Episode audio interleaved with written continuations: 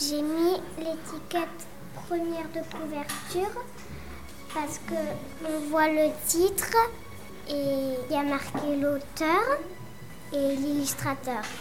J'ai mis le mot à cette page parce que il y a Minable qui fait n'importe quoi et il y a le même titre que sur celle de la couverture. C'est la quatrième de couverture parce qu'on explique euh, ce qui se passe dans l'histoire.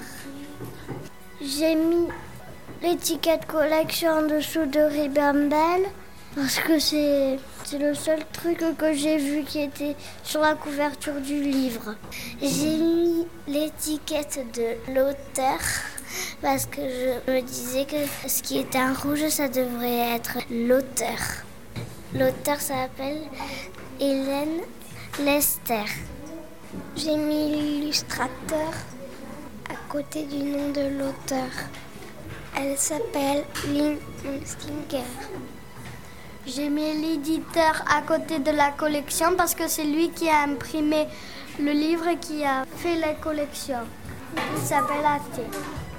On présente les personnages. Les chasseurs. Il y a trois chasseurs. Deux loups et un ours.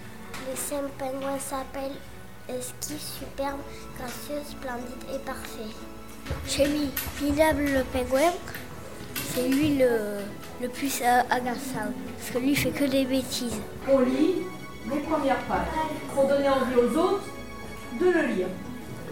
Il était une fois un pingouin qui vivait sur une jolie banquise.